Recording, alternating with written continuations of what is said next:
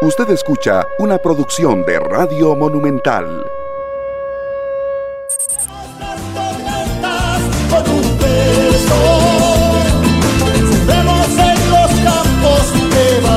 ¿Qué tal? ¿Qué tal Costa Rica? Muy buenos días, muy buenos días, así con fuerza, porque siento mucha fuerza, la verdad. Porque hay mucho que hacer, la verdad. Porque podemos cambiar y podemos crear una historia nueva si hacemos las cosas bien y no hacemos más de lo mismo. Si aprendemos de las experiencias vividas en relación a la pandemia, ya sabemos lo que pasa cuando se hacen ciertas cosas. Ya lo sabemos.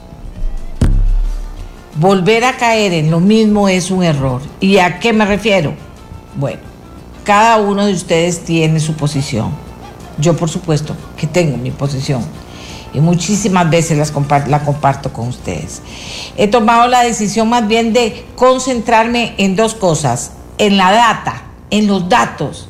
Hay gente que me dice, doña Amelia, pero es que en las conferencias de prensa del gobierno dan todos los datos, no importa. Ahí el observatorio trata de profundizar con todos los datos oficiales para poder darles a ustedes información fidedigna. Y el observatorio para el Desarrollo de la Universidad de Costa Rica va a estar nuevamente hoy dándoles a ustedes los datos, porque los datos, un dato vale más que mil palabras, vale más que mil palabras y es una verdad, no es que yo me lo invente. Y golpea también. Eh, ¿Por qué les digo esto? Porque vieras ¿Qué cantidad de gente me dice qué fácil que es para el que recibe un salario y no se lo van a quitar y va a seguir con su salario? Hablar y hablar y dar, eh, tomar decisiones o no tomarlas. Pedir que se hagan cosas que pueden ir en detrimento de esa enorme cantidad de gente que está cruzando los dedos para que no los despidan. Estamos en ese momento. Estamos en ese momento, que usted no lo crea. Y entonces, ¿cómo hago yo para hablarles a los que tienen trabajo? Y a, los que tienen trabajo que no los van a tocar, que ahí están. no va a pasar nada. Yo digo esto, quiten esto, pongan esto, ta, ta, ta. ¿Y, y qué? Yo sigo recibiendo mi salario. Pero aquí en Costa Rica, señores, si no se han dado cuenta, hay miles y miles y miles sin empleo otros miles y miles en la informalidad total. Hay otros que tienen medio salario a punto de quedarse, muchos de ellos sin nada, de porque las empresas que no generan nada no pueden dar empleo. Así funciona. ¿Por qué funciona la empresa pública, o sea, los empleados públicos? Porque nosotros seguimos pagando los impuestos y los mantenemos. ¿Verdad? Bueno, qué dicha para que pudieran hacer muchas cosas ahora. Si no se piensa así, estamos mal. Y si no se piensa en fortalecer la educación y todo lo que sea, hacer un llamado a evitar el contagio, estamos mal. Y si pensamos que con voy a tomar tal decisión y voy a mandar aquí y voy a cerrar, así no se va a lograr nada en Costa Rica, señores. Nada más que más hambre. Y el hambre mata, porque los que mm, no han vivido eso no saben. El hambre mata también. Y enferma. Y provoca situaciones de salud mental fatales. Fatales. Entonces hay que pensar y hay que razonar. Y no hay que venir con, con, con actitudes prepotentes. No hay que venir con actitudes prepotentes porque con eso no vamos a lograr nada nada. Fíjese que la misma Comisión Nacional de Emergencias dice, hay que pensar muy bien esto de la alerta roja, pero no hay que pensarlo eh, eh, en, la, en la parte más fácil, así porque esto no. Hay que pensar que hay miles de personas que están en una situación muy difícil. Otros miles que están, repito, cruzando los dedos para que no los despidan. Pero es que no es que la empresa los va a despedir porque es mala.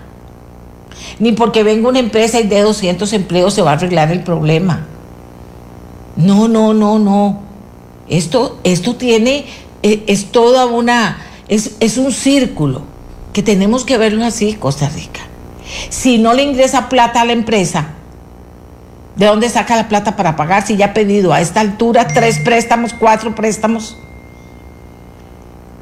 Entonces no puede ni pagar los medios salarios que está pagando, entonces tiene que despedir a la gente. ¿Qué pasa cuando mientras más gente tenga menos plata, tampoco compran los alimentos de nuestros agricultores que también están en una situación especialmente mala? O sea, si no pensamos así, entonces ¿en qué estamos pensando? Porque sí, es cierto, yo no le puedo decir que no a la gente que me escribe al 8474-7474 yo no les puedo decir que es mentira. Entonces me dicen, doña Amelia, es que qué fácil saber que tengo el trabajo y que no, que no lo voy a perder. De qué fácil. Así yo puedo decir cualquier cosa y no puedo medir las cosas que pasan. Y están pasando muchas cosas. Comienzo con eso, porque me preocupa mucho, pero están pasando cosas muy tristes también. Con la gente que se está muriendo, que está en una situación dificilísima de salud en este momento porque se contagió con COVID. También eso también. Pero es que esa es la realidad que nos ha tocado vivir. Esa es la realidad que nos ha tocado vivir y tenemos que ser responsables. Los que tienen que tomar decisiones, esa es la realidad que les tocó vivir y tienen que ser responsables también. Y los que reciben un salario y no se los van a tocar porque los costarricenses vamos a seguir pagando impuestos y vamos a seguir sosteniendo toda esa empresa pública. Por el momento, si esto no se descochifla más, diría un amigo mío, entonces también tienen que ser muy conscientes. Entonces, comencé con eso.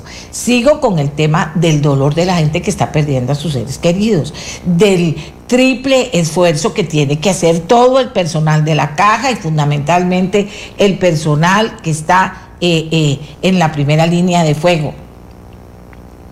Ese personal que yo conozco son guerreros y guerreras. Se formaron para eso y están ahí. Y fíjense que es muy poquito y conozco muchísimos. U otros me llaman y otros me cuentan lo que pasa ahí. Eh, eh, eh, toda la situación que viven de estrés me lo cuentan normalmente. Pero no he oído, hay que irse, hay que hacer esto, hay que hacer lo otro. No, ellos son guerreros y guerreras y siempre tendremos que agradecérselo. Y bendito Dios que están ahí, que se formaron para eso. A ellos un aplauso y sabemos que hay que aguantar esta parte fuerte. Sabemos que hay que aguantarla. Porque vieron que ya en otros países, en Europa, se están, las medidas se hicieron cada vez más pequeñitas porque obviamente en ningún país la gente puede estar totalmente restringida. Bien. Toda esta introducción es para decirles en qué quiero concentrarme en mi trabajo. En los datos que ya les dije, Aquí vamos a tener los datos para que ustedes sepan cómo está. Segundo o primero, en las vacunas. Hay que saber cuánta gente está vacunada, eh, hay que eh, vacunar y terminar de vacunar a los grupos que no han terminado de vacunar, hay que vacunar a un montón de gente aquí en este país y no va a haber vacunas todavía. O sea, eso es una realidad Costa Rica. Eso es una realidad hay una posición de una empresa privada que cada vez se aglutina más fuerte para decir presente, aquí estamos, ¿cómo ayudamos? Vamos a tratar de, abrir por donde sea una puerta para que vengan más vacunas. Lo está diciendo, por dicha, la empresa privada organizada. Yo también desde hace rato vengo aquí en esta silla diciéndoles, hay que conseguir más vacunas que no se puede. Yo no admito, y menos en una situación de crisis, el no se puede. Siempre se puede hacer más. Póngale la firma. Siempre se puede hacer más. Usted lo sabe. La persona que se quedó sin trabajo, la persona que está viendo a ver si vende gallos para poder mantener su familia, la persona que trata cada mes en el banco de hacer un arreglo. Hablemos de los que no tienen salario no de los que tienen salario, queda muy fácil hablar, que tiene que ir a arreglar en el banco para que no le quiten la casa, que tiene que ver cómo consigue. Todos los días puede un poquito más, porque la situación no está bien, ni, no está bien por ningún lado. Entonces aquí el tema, señores, hay que saber priorizar. El tema es vacunas, vacunas, vacunas. Claro, podemos pedir 700 millones de vacunas, pero ¿dónde está la acción para lograr abrir ya que vengan vacunas? ¿A dónde están las vacunas para pedirlas? ¿Cómo nos organizamos para hacerlo? Yo estoy en esas hace rato. Hasta les aburro con eso. Pero tiene que ser posible. Y la misma fuerza de tratar de conseguir algo que parece imposible es importante para seguir viviendo y para seguir trabajando. Porque lo otro es darse por vencido. Es darse por vencido. Tenemos nuevas medidas, tenemos nuevas medidas, ahí ustedes las verán, pero lo que yo lo que yo me quiero concentrar en mi trabajo es con el tema de las vacunas. Y también quiero trascender un poquito el tema para que ustedes entiendan, costarricenses, con todo el respeto que les tengo, que es que aquí sí hay gente que está recibiendo su salario y su pensión y que está teniendo con qué vivir y comer, pero que hay una cantidad impresionante de gente o que no lo recibe y ya se quedó sin trabajo, que tiene medio, medio tiempo, y algunos que ya tenían tiempo completo o ofrecían servicios ya no van a tener que hacer eso. Las empresas van a tener que ver cómo se autogestionan todos los servicios que tienen para poder sostener el empleo de las gentes que hacen la producción de la empresa. Así funciona. No es que Amelia lo inventó. Entonces hay que pensar, los que reciben un salario tienen que pensar en los que no lo reciben o en los que están a punto de perderlo. Y no porque digan, ah, no, no, no, eh, cerremos ese negocio, ah, no, no, no, pero cerremos el otro. No, porque eso es más hambre. No sé cómo decírselo. No sé cómo decírselos. Porque tienen que entender. Es el colmo que no entiendan a esta altura y cada quien ocupando su lugar en esta historia. Y en esta historia hay gente que le tocó muy duro o estar muertos de hambre, como, viendo a ver cómo resuelven sostener su casa, sostener a sus hijos, sostener la casita que les costó toda una vida de trabajo. Bueno, eso es muy fuerte. Perder familias con el COVID, eso es muy fuerte.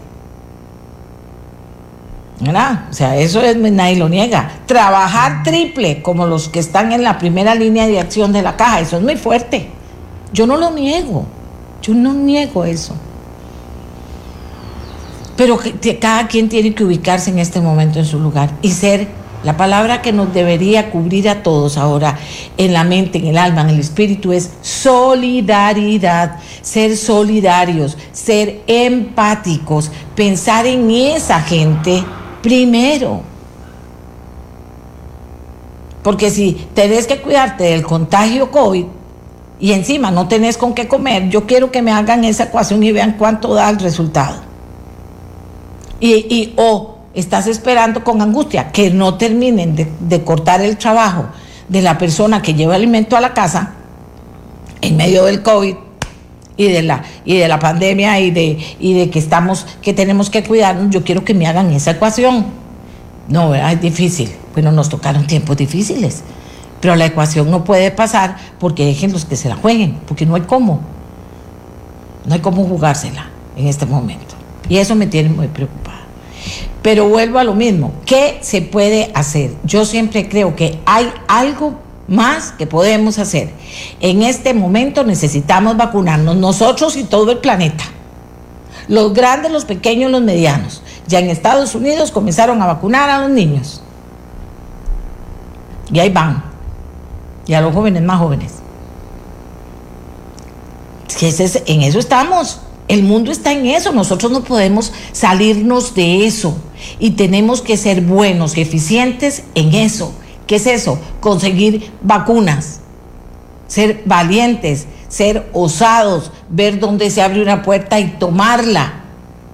Y caminar y caminar y tocar esa puerta hasta que nos oigan. Porque somos pequeñitos. Porque no es que hay pobrecitos. No, aquí no se trata de pobrecitos. Aquí todo el mundo está guerreando por las vacunas. No se trata de pobrecitos. Se trata de que tenemos una situación que resolver. Y se va a resolver con vacunas. Aparte, aparte de que usted y yo nos cuidemos, aparte de que toda la gente que puede cuidarse se cuide, pero hay un montón que no puede cuidarse y que tienen que salir a trabajar y que tienen que hacer cosas y que cierran el negocio, se mueren de hambre, o sea, ¿verdad? Ubiquémonos. Pero necesitamos vacunas, vuelvo con lo mismo. Y hay que aprovechar cómo. No es esperar a no. No, ya yo pedí y ahorita vienen. Eso es mentira porque no van a venir porque todo el mundo está en lo mismo. Hay gente que ha tratado de abrir puertas. No hay solo una vacuna, por más que la gente diga, bueno, es que Pfizer es la que es la mejor. Eh, bueno, no, en eso yo ni me meto, pero sí es otro hecho. No es una sola la vacuna que hay.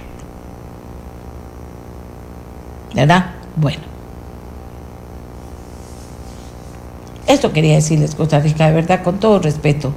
Y yo sé que, que algunos dicen, ay, qué presa está hablando. Claro que estoy hablando porque tengo que hablar. Ese es mi trabajo.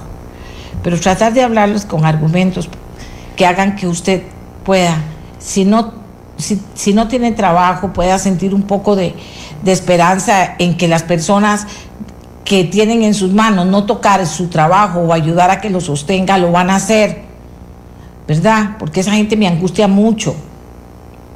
Y también Costa Rica, por supuesto, que las personas que tienen en sus manos decidir, que decidan no con la mano en el corazón, con la inteligencia. Si aquí hay que hacerlo con la inteligencia y con la gerencialidad necesaria para que hagamos cosas positivas.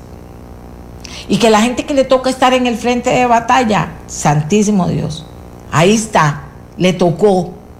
Los médicos dicen y, a mí a veces me, es que es que hay que hacer tomar una medida muy dura o, trabajar dos días seguidos porque les pasa muchas veces. Y ellos dicen es lo que toca ellas y ellos es lo que toca es lo que toca les tocó una situación muy dura muy difícil dificilísima dificilísima. Pero es lo que toca al país cuidarse pero no dejar de lado, por Dios, a la gente que si no trabaja ya a esta altura del cuento y que sea medio mantenido con medio salario, a esta altura del cuento, de si ya le quitan lo que tiene, se mueren de hambre. A exigir vacunas. Tenemos que poder exigir vacunas. A pedirle a Biden las vacunas que nos regale vacunas, que nos done, regale suena muy feo, que nos done vacunas porque estamos en una situación difícil, también toca. También toca. Señores, esto es así. Que hay gente que puede irse a vacunar, nuestros jóvenes, cómo estamos los papás con los jóvenes que no todavía sabemos que en un año, año y medio tal vez no pueden tener la vacuna si se quedan aquí, pensando cómo hacemos para que se vacunen. Bueno, si pueden salir a vacunarse a los Estados Unidos, vayan a vacunarse. Si el solidarismo puede darle al 2%, prestarle la misma plata que el de los solidaristas para que se vayan a vacunar, que lo haga. Que las empresas pueden regalar tiempo y, procurar que la acción los solidaristas les den a un, no sé, al 1%, para no perder mucho, para que se vayan a vacunar, que se vayan yo conozco gente joven que dijo, ya, ya lo logré, me voy con mis chiquitos porque ya en Estados Unidos abrieron la vacunación y con mi marido y nos venimos. Me quedo sin un 5 y tal vez con deuda, pero me quedo tranquila que nos vamos a vacunar. Y ojo, que esta es una vacuna que puede tener que estarse poniendo una vez al año. Ya no voy a decir más. Hay gente que seguro no le gustó lo que dije, hay gente que sí le gustó, pero a mí no me importa que les guste o no. Yo respeto, de, me duele que no les guste. Pero lo que yo les quiero hacer es pensar. Pensar. Porque de verdad, tener un salario seguro y hablar es facilísimo. De verdad. Como jefe, dar órdenes en, medio de un montón de gente que tiene su salario seguro es muy fácil pero pensando, Dios mío, ¿con quiénes nos quedamos y quiénes se van a tener que ir en este momento? Porque ya aquí la cobija no da, es muy difícil. Y es la verdad. Así que Costa Rica, vamos a hablar de vacunas para comenzar el programa, porque estamos en ese camino, estamos con esa preocupación. Hay algo que sí se puede hacer, que es ver cómo hacemos para conseguir vacunas, para ojalá todos estar con el número de vacunas puestas que hacen falta para blindarnos ante esta situación. ¿verdad? Y les dije, ya en Estados Unidos comenzaron a vacunar a los, aquí tengo la información, a los más jóvenes, porque esto de esto se trata, de vacunas en este momento, ¿sí? Hay gente, gentes que tienen su forma de pensar y dicen, no, esto es un negocio, lo que sea. Se trata de vacunas, no de politiquería ni de política, de vacunas y de solidaridad. También vamos a hablar de solidaridad, una campaña para recoger mascarillas, vamos a hablarlo hoy en el programa, para recoger eh, dinero para comprar mascarillas, porque queremos que la gente que no tiene ni siquiera para comer y que le decimos encima de eso, cuídese, cuídese, cuídese, tiene que tener mascarillas buenas para poder salir a trabajar y para poder cuidarse y no tiene con costos para comer. Hoy también vamos a tocar ese tema. Hagamos la pausa y venimos para hablar de vacunas y de que sí es posible hacer lo imposible y que vamos a tratar de hacer lo que mucha gente dice imposible. Vamos a tratar de hacer lo posible porque hay que tratar. No hay que dejarse vencer por los que dicen no se puede.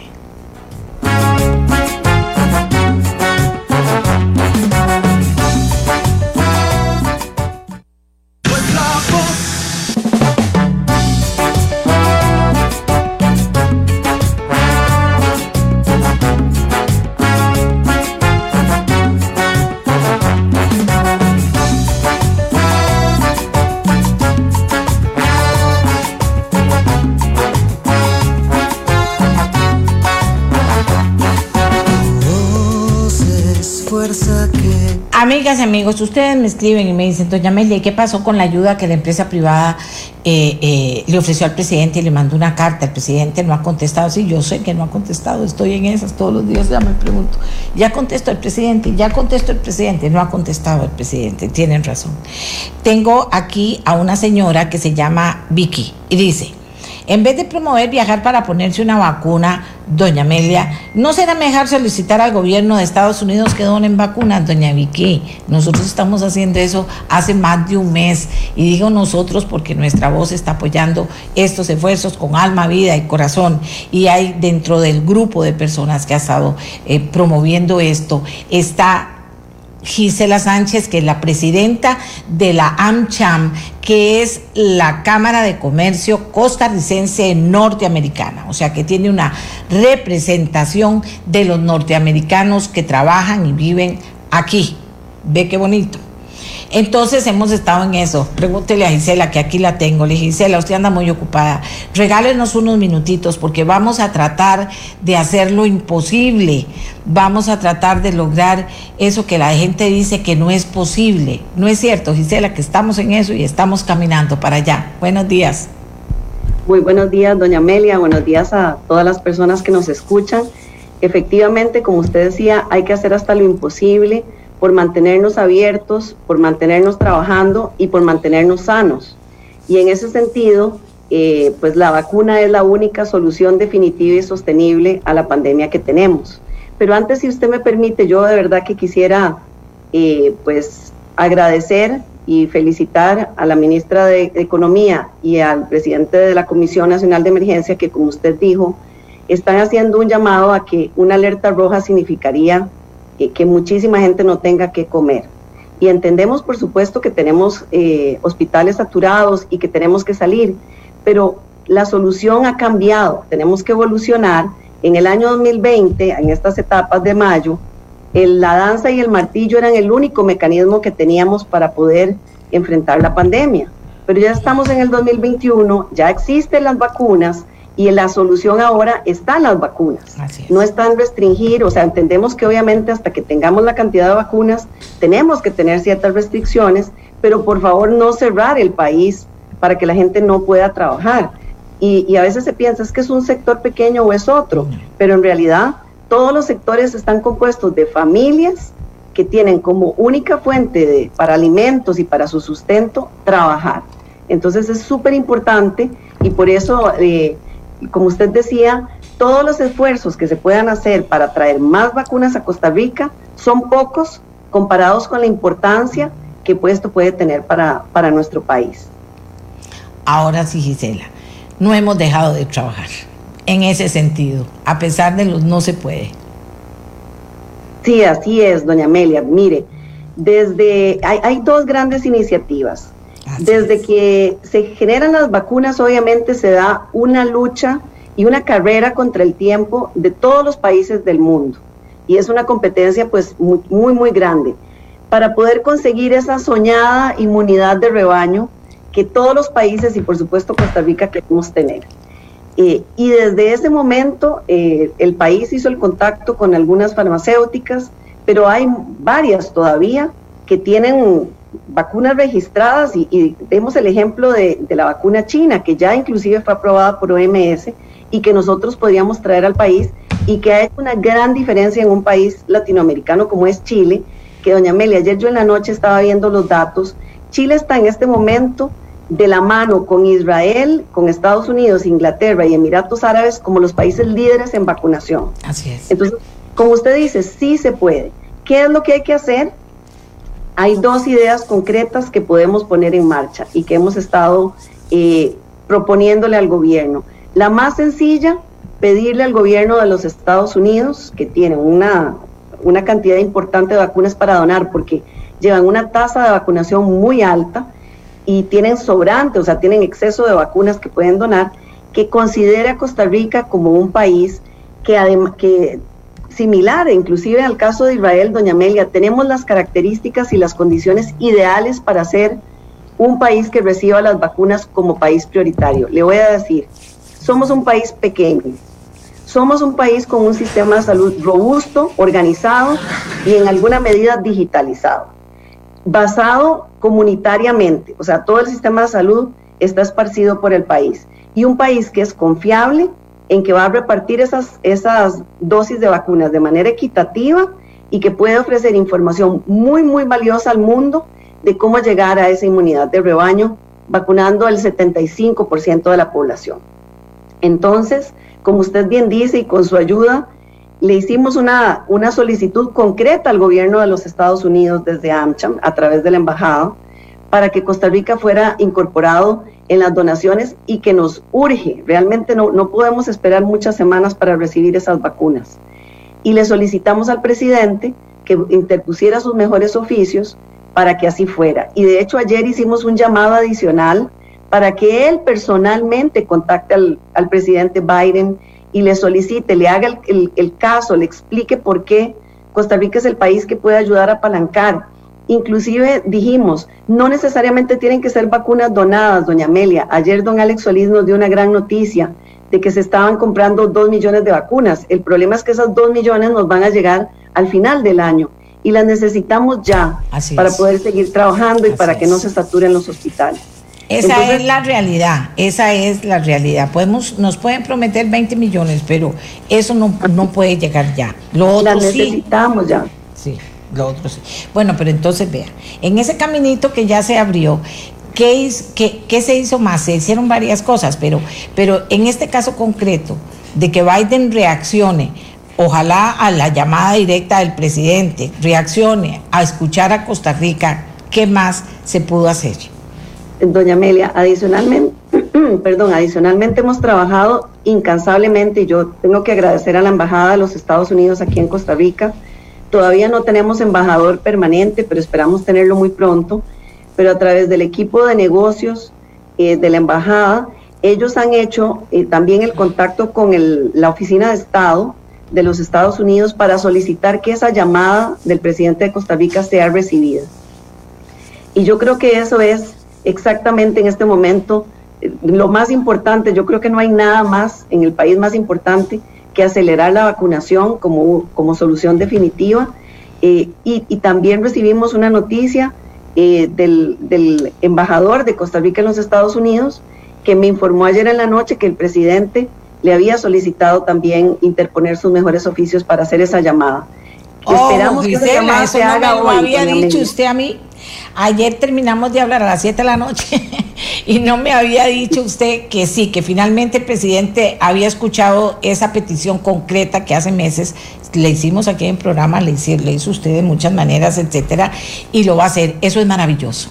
Eso es Eso maravilloso. es maravilloso. Esperamos que, que, que, realmente esa llamada se dé y que podamos poner esa solicitud muy concreta que como le decía, puede ser un préstamo y Costa Rica se puede comprometer a que si nos dan un millón y medio de vacunas, esas vacunas se van a colocar en menos de un mes. Y la, la, Caja Costarricense tiene la capacidad. El año pasado, yo le comentaba, se vacunó 1.1 millones de personas en un mes. Esta, esta capacidad. Y si tenemos que complementar el sector privado, y usted lo anunció eh, como primicia hace, unos, hace unos días, el sector privado de salud, las empresas líderes del sector salud dijeron, queremos unirnos de hecho, CEFA, Hospital Metropolitano, Hospital Clínica Bíblica, Farmacia Fisher, Farmacia La Bomba dijeron, podemos vacunar de manera a costo, es decir, sin ninguna ganancia para que Costa Rica acelere la vacunación. Entonces, la caja tiene la capacidad, pero está el sector privado que tiene competencias complementarias y que sin a, costo, sin ninguna ganancia, puede ayudar. Y doña Amelia, si esas vacunas nos llegaran, nosotros en dos meses podríamos tener o menos un número muy significativo de costarricenses vacunados y salir de este tema del mazo y la danza, que son una solución del pasado.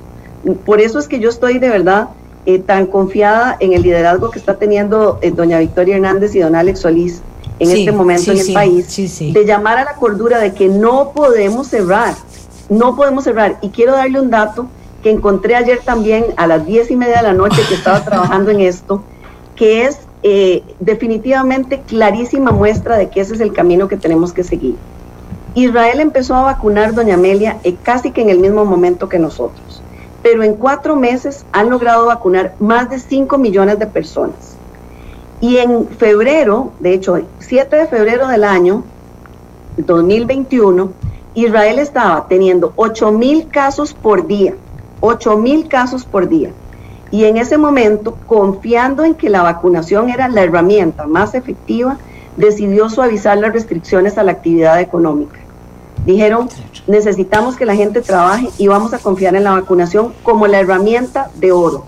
Para mediados de abril, doña Amelia, habían bajado los casos a 149 por día, de 8 mil a 150. Y el 24 de abril, hace muy pocos días, registraron su primer día sin fallecimientos por COVID. Entonces, sabemos cuál es el camino, doña Amelia. El camino es que los Estados Unidos nos done vacunas o que la Comisión Nacional de Vacunación registre vacunas como Sinovac. Ya está registrada en la OMS. Necesitamos recibir esas vacunas que están recibiendo países como Chile, y qué bien por ellos, pero que nos podría permitir a nosotros también tener la, tranquilidad de que vamos hacia, hacia esa inmunidad de rebaño y de que Costa Rica va a poder salir adelante rápido, no al final del año, sino en los próximos tres meses. Y Gisela, eh, eh, que ese nombre se nos pegue, si no va, ¿cuál vacuna es? Es la vacuna china. Eh, igual, doña Amelia, yo creo que vale la pena explorar la vacuna rusa. Yo creo que todo el mundo tiene que, que estar explorando todas las opciones que existen porque hay una competencia increíble por vacunas. En este momento todos los países están compitiendo. y nosotros, yo, yo aplaudo en la labor de vacunación de la caja, pero doña Amelia, estamos en una tasa de 18 eh, personas vacunadas por cada 100 habitantes. Sí, sí, nada que ver. Israel está en 121, Emiratos Árabes 112, Chile 82, Estados Unidos 77. Y Estados Unidos en este momento, doña Meli, en todo lado le regalan, y, voy a hacer el comercial, hasta servicios están regalando en Estados Unidos a la gente que se vacuna. Por amor a Dios, me parece una cosa increíble. Nosotros tenemos que levantar nuestra tasa de vacunación. Tenemos vacunadas con la primera dosis 11 de cada 100 personas y con dos dosis 6 personas de cada 100. Entonces, así a ese ritmo no vamos a lograr y vamos a tener que enfrentar mucha restricción, vamos a tener que enfrentar mucha hambre y vamos a tener que enfrentar mucho dolor en Costa Rica, que yo creo que, que cualquier esfuerzo que se pueda hacer, ya sea con, las, con el, apoyo y el préstamo de vacunas o, la donación que nos pueda hacer Estados Unidos, pero que lo pidamos para que nos las envíen mañana. Exacto. Que mañana salga un avión con esas vacunas, con un milloncito de vacunas de las 40 millones que pueden ellos tener disponibles, nosotros podemos hacer la diferencia Inclusive yo tengo la fe, doña Amelia, que nosotros podríamos, una vez que consigamos esa inmunidad de rebaño, ser solidarios con nuestros países centroamericanos vecinos y apoyarlos, desplegar como lo hemos hecho en otras ocasiones, las fuerzas de salud, bomberos y demás de nuestro país para ayudar a nuestros países vecinos. Porque al final, doña Amelia, solamente cuando el planeta consiga inmunidad de rebaño vamos, a estar tranquilos. Y, y, eso, de egoísmos. y eso será un argumento también para todo, para los nómadas digitales que puedan, quieran venirse a trabajar aquí, para gente que venga a, desarrollar proyectos aquí, porque Costa Rica eh, eh, ya tiene esa inmunidad de rebaño, va camino de lograrla con buenos resultados y bajando el, el índice de los casos. Eh, Gisela, dentro de las cosas que hemos soñado usted y yo hemos hablado y usted tiene una chispa ahí muy, muy importante. Se había pensado en algo más que a mí me gustaría, si todavía lo tiene como una opción a realizar, usted tiene la representatividad para hacerlo eh, y, también la gerencialidad, usted eh, gerencia muy bien los proyectos. Hacerle un llamado a cierta gente que convive con nosotros que se uniera en esta petición a Biden Así es, doña Amelia, desde AmCham estamos lanzando hoy, de hecho, lo estamos anunciando aquí en su programa. Eh, pusimos en, la página eh, change.org, que es cambio.org, unas firmas, o sea, que la gente se meta y firme la petición. Y especialmente estamos haciendo un llamado a los ciudadanos eh, de Estados Unidos que viven en Costa Rica. Tenemos más de 150 mil ciudadanos norteamericanos para que le pidan al presidente Biden eh, que nos done las vacunas. O sea, estamos pidiéndole a las empresas miembros, que son empresas norteamericanas, que se unan a esta solicitud y que todos los ciudadanos también costarricenses lo hagan. Necesitamos levantar la voz. Yo creo fielmente en los movimientos sociales positivos y mientras nosotros eh, tenemos este modelo de apertura, de que podamos mantener abiertos los locales, de que Costa Rica tiene que cuidar los protocolos. Obviamente la disminución vehicular pues es necesaria en este momento porque las vacunas no están aquí y cuidar los aforos, pero que estemos trabajando en esa solución que es una solución reactiva, que yo creo que es la correcta, no cerrar ningún sector para que todos podamos trabajar. Al mismo tiempo nos unamos como país, y le voy a mandar en este momento por el chat para que usted lo pueda colocar en su página y la gente se, se pueda meter y firmar esa solicitud al presidente Biden y que ese llamado desde Costa Rica, que somos un país pequeño, pero somos un país líder en el mundo, se escuche en la Casa Blanca y ojalá al final del día de hoy el presidente Alvarado nos tenga la buena noticia de que pudo hablar con el presidente Joe Biden, que hizo la solicitud, que Joe Biden se acuerde, doña Amelia, él estuvo aquí para la firma del plan de paz Así es. En la delegación de Estados Unidos. y, que, y que vea en Costa Rica un aliado estratégico para la región. Eh, la vicepresidente Kamala Harris tiene en este momento el llamado de, tomar riendas y de, apoyar a la región centroamericana. Y Costa Rica siempre ha sido y será un país aliado y un país que puede fortalecer ese proceso. Así que yo tengo toda la fe. Le voy a mandar en este momento eh, la página de firmas que estamos lanzando a las 8 de la mañana para que todo el país se una. Es muy fácil entrar y firmen esta solicitud al presidente Biden y ojalá que, que cuando el presidente Alvarado lo llame ya, ya tengamos un montón de firmas y que se diga, aquí estamos, cada ciudadano sabe que es el momento de vacunarnos. Es el momento, por supuesto, de protegernos, de seguir los protocolos, pero más importante que nada, que apostemos a la vacunación como la solución definitiva a la pandemia. Perfecto, mándemela para que nuestras redes puedan eh, eh, tirarla y ya la hemos razonado muy bien aquí. Eh, por eso les digo que, que, que esta, esta, que todo este programa iba a ser de vacunación porque tenemos precisamente estas excelentes noticias. Y una que no conocía yo, por lo menos hasta anoche, pero que es maravillosa, es que el presidente haya aceptado no solo dar directrices, sino que esa llamada se haga siempre y cuando el presidente Biden esté de acuerdo. Pero ya también se está moviendo por parte de la Embajada Americana y todo ese protocolo la petición para que lo haga.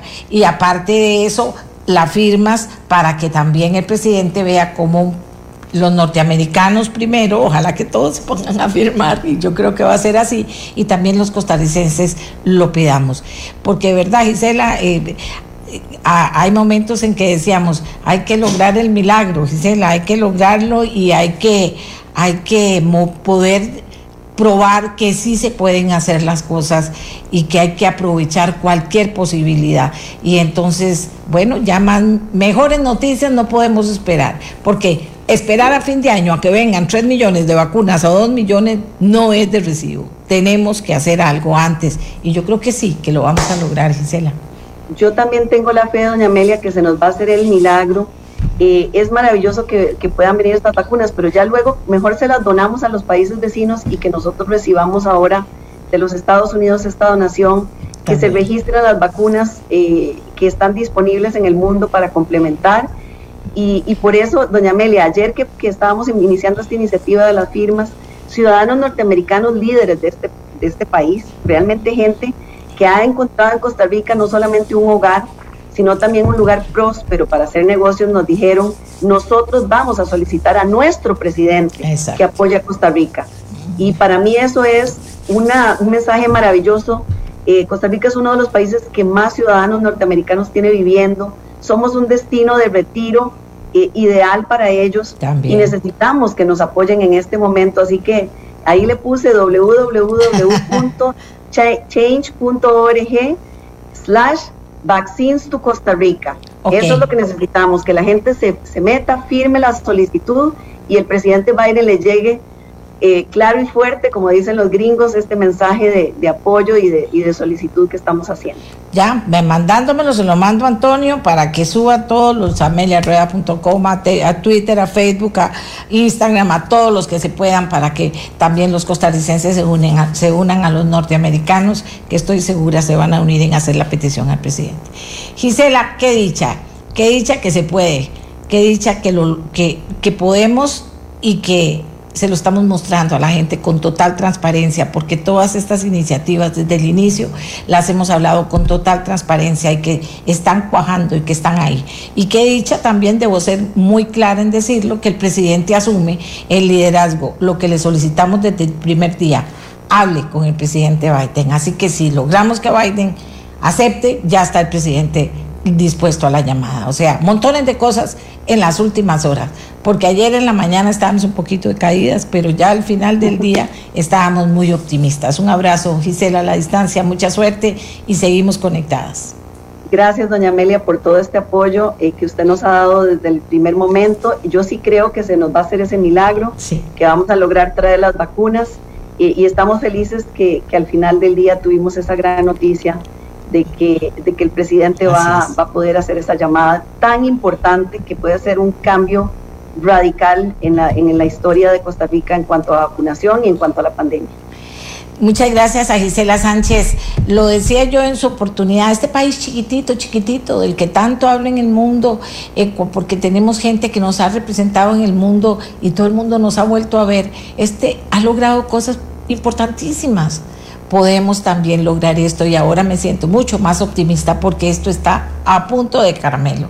Gracias a Gisela. Sin duda alguna, ella es un motorcito, tiene una gran claridad, eh, tiene, ve, la vida le ha dado una representatividad, es la presidenta de la Cámara de Comercio Norteamericana Costarricense, tiene esa representatividad para poder mover un montón de cosas que ya se movieron y que en el momento ahora nos llenan de esperanza. Ojalá que no sean muchos días ni muchas semanas. Ojalá que sea pronto, ojalá que también se, se piense en las otras vacunas, ojalá que podamos con poquito tiempo lograr la meta.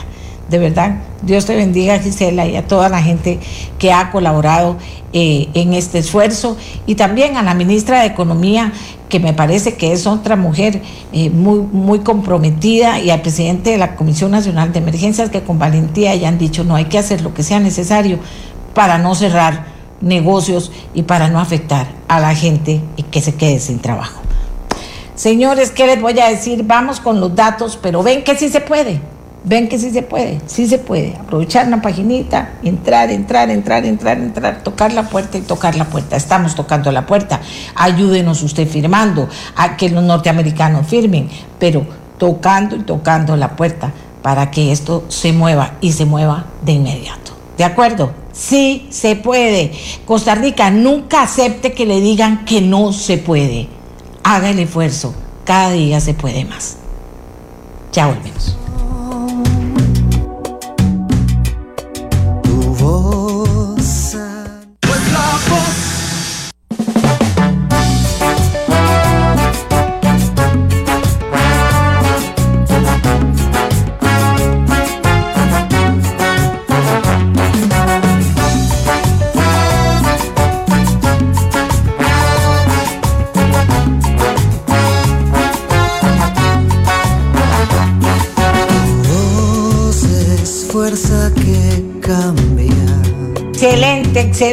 Excelente, Costa Rica, excelente, excelente, excelente.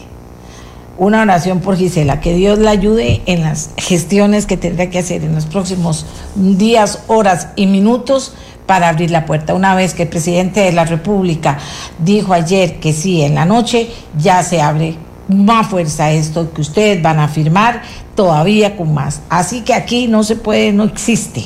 Así que aquí todos vamos a hacer lo que podamos hacer para que nuestro país salga adelante. En este momento contención, en este momento cuidarnos, porque eso es muy, muy, muy importante y por favor dejen de, de estar hablando de cerrar de cerrar y de cerrar cuando aquí hay que hablar de traer vacunas, vacunarnos todos y abrir. La verdad, para que mucha gente pueda salir adelante. Y los datos, los números, así son. Los números nos van a decir que tenemos que cuidarnos, que la cuestión está muy dura, pero eso no significa que vamos a perder la esperanza porque se ha abierto una gran puerta para lograrlo. Entonces tengo yo a nuestro invitado de casi todos los días, que quiero agradecerle muchísimo. ¿Por qué le quiero agradecer muchísimo? Agustín, ¿por qué le quiero agradecer muchísimo? De porque es un trabajo fuerte poder estar a tiempo para contarle a Costa Rica de qué se trata. Él es el doctor Agustín Gómez, del Observatorio de Desarrollo de la Universidad de Costa Rica, coordinador de todo el área de estadísticas. Imagínense qué trabajo más importante. Y él personalmente nos da los datos, señores. Aquí están los datos de lo que está pasando en este momento. Agustín, muy buenos días y adelante. Muy buenos días, doña Amelia. Muchísimas gracias a todos los que nos, nos escuchan. Un saludo cordial. Doña Amelia, vamos a comentar un poco sobre los últimos tres días en el cual el, el dato de ayer eh, es un dato interesante y también este, hay que contextualizarlo un poco. En los últimos tres días el país acumuló 5.992 casos nuevos de COVID. Eh, 2029 el día sábado, 2.463 el día domingo y el día lunes 1500. Eh, ¿Qué pasa con estos datos? Eh, rompen un poco el patrón de lo que veníamos observando en el comportamiento de fines de semana, en donde el día domingo, eh, seguido del día lunes, eran los datos que generalmente menor cantidad de casos se reportaban. Eh, siendo así, eh, es, un dato importante de analizar y de observar. Tendríamos que validarlo contra el dato de hoy para ver cuál ha sido esta, esta primera tendencia. Con respecto a esos 5.992 casos, eh, la gran mayoría, como siempre ha sido, fueron confirmados por prueba de laboratorio, 5.078 y 914 por nexo. En cuanto a, las, a, los, la cantidad de personas por sexo, 3.044 son mujeres y 2.948 son hombres.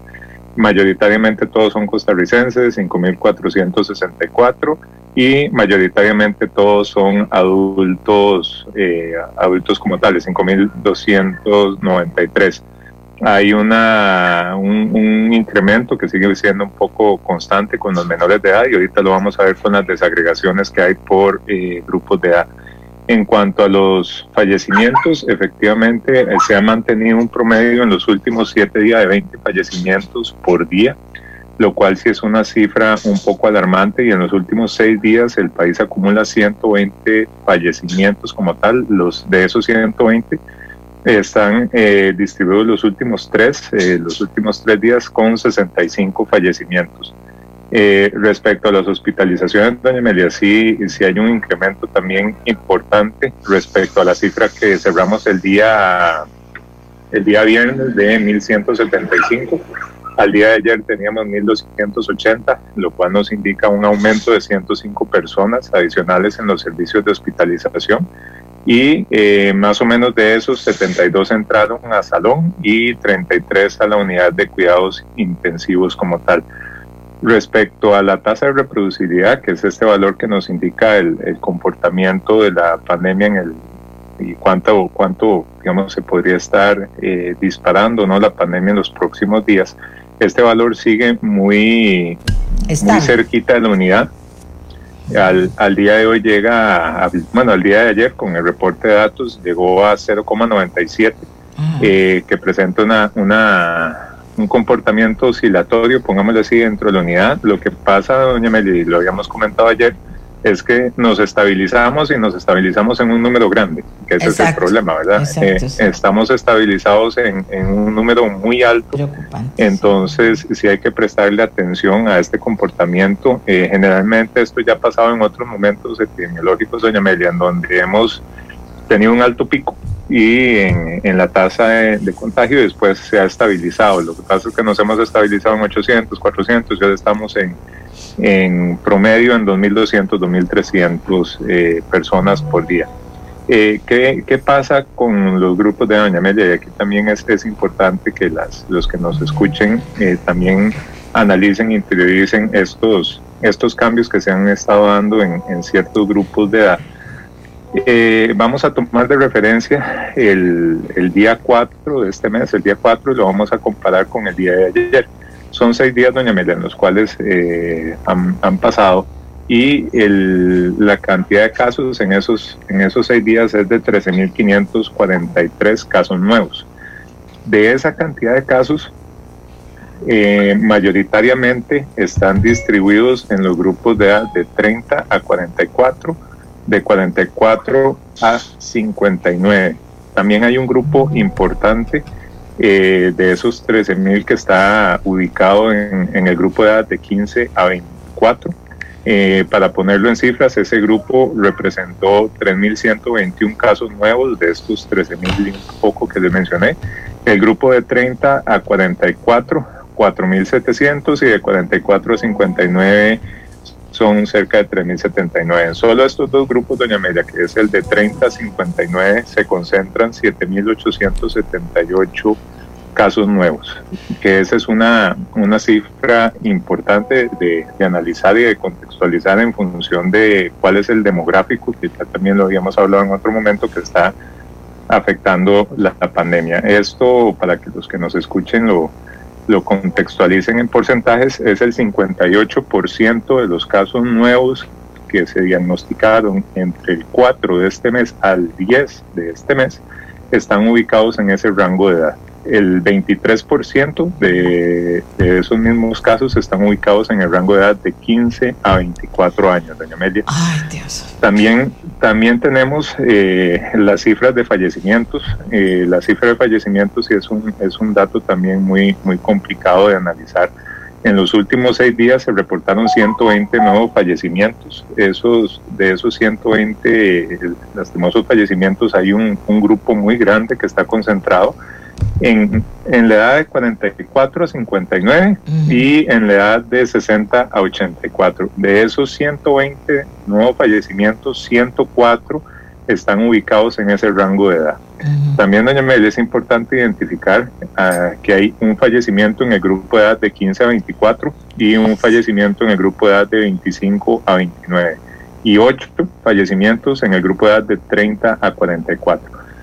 ¿Qué es lo que pasa con esto? Si hay una concentración en, un grupo de edad que ya no es el, lo, como habíamos hablado en, otros momentos, ya no es el grupo de edad de 85 y más, sino que es un grupo en el cual se concentra, eh, como se mencionaba en, otros momentos, parte de la actividad económica, parte de las, de las, de las personas que trabajan. Pero digamos sí, sí es importante poner atención en, en, estos en estos casos. También es interesante eh, y estamos tratando de hacer una una estimación de las personas que realmente han, se han recuperado y han salido del sistema hospitalario y aquellas que efectivamente han fallecido para ver un, poco este, este comportamiento. Eso es algo que esperamos poder tener este, ya procesado para principios de la otra semana. Estamos en un proceso de validación para poder entender un poquitito en, con mayor detalle este comportamiento. Entonces, si hay una concentración en ciertos grupos de edad, por lo menos en estos últimos seis días, y de ahí en adelante, también es importante darle seguimiento a, los otros grupos de edad. Eh, cuando nosotros nos podemos analizar los cantones, doña Amelia, y aquí es importante también contextualizar a la, a la población, los cantones tienen un comportamiento en función de un reporte que se da sobre la cantidad de casos nuevos y la cantidad de, fallecimientos o la, o, la, o la, cantidad de personas este, que se recuperan. Nosotros lo que analizamos son la cantidad de casos nuevos por, por día en, en, cada uno de los cantones y a partir de eso lo que hacemos es agruparlos. Entonces tomamos en cuenta los casos nuevos de los últimos tres días para poder ver eh, un poco esta incidencia en, en, algunos de los cantones y eh, efectivamente sigue apareciendo Alajuela como el cantón que mayoritariamente está aportando casos con 569 casos nuevos de estos últimos Alajuela. Días. Alajuela, el cantón de Alajuela. Uh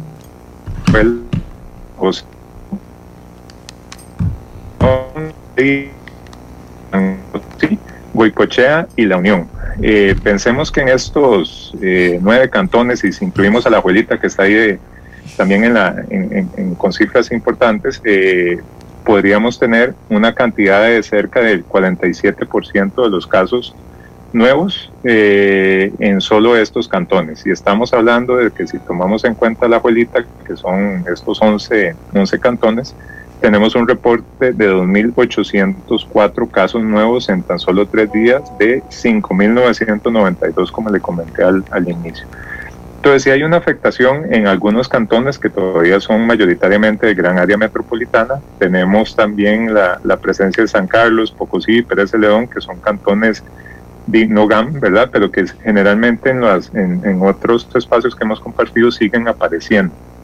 Después de eso también aparece Tibás, Punta Arena, Soriamuno, Barba, pero son cantones en los cuales en los últimos tres días han reportado cerca de 100 casos o menos.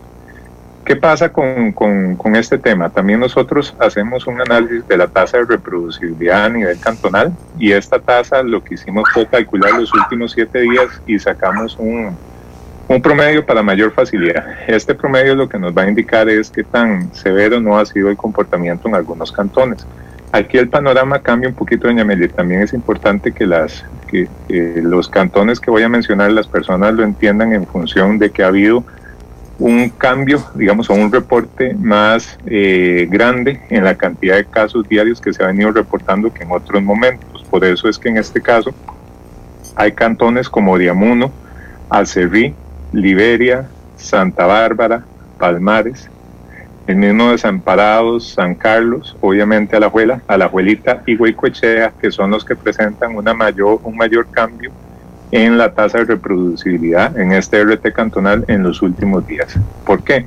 Eh, para ponerle un, caso muy, muy concreto para los que nos, están escuchando, el, el caso de Santa Bárbara, en, en Heredia, por ejemplo, Santa Bárbara, el, el 8 del día 8 reportó 43 casos, el día, el día domingo reportó 4 casos, pero el día lunes reportó 37 casos. Entonces eso hace que la tasa empiece a fluctuar en, de una manera, digamos, un poco más, más, más abrupto, más rápido. Entonces hace que estos cantones tengan una posición diferente a, la, a los cantones que mayoritariamente han estado reportando casos.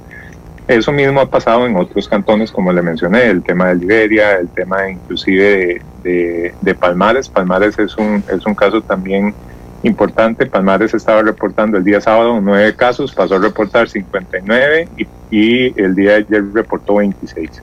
Y así uno puede hacer la, la, analogía con el resto de cantones que mencionamos, doña Melia, en donde sí ha habido un incremento por lo menos eh, diferente al patrón que se había estado dando. Hay otros cantones que también presentan cambios muy, muy bruscos, pero eh, la cantidad de casos no es necesariamente correspondiente a la densidad de población o a la cantidad, digamos, este, de casos como tal. Por ejemplo, San Mateo es un, es un, es un cantón que en la tasa de reproducibilidad está digamos, dando valores muy, muy altos, pero San Mateo pasó de reportar el día sábado un caso, el día domingo dos casos y el día lunes cinco casos. Ahora, uno podría pensar que esto podría detonar en algún momento en, un, digamos, en, un contagio más, más grande. Habría que prestarle un poco más de atención al comportamiento de los, por lo menos de esta semana o de la evolución de, de, estos días en San Mateo para ver si el patrón se mantiene o fue algo muy focalizado. Ahora, ahora dígame, dígame una cosita. Eh, se puede identificar donde se está dando mayor, mayor contagio eh, se puede identificar actividades, se puede, aparte del número de personas, actividades en particular, o, o si es un, un, una, un cantón dormitorio, o si es un cantón donde se genera mucho trabajo, ese tipo de cosas se puede identificar.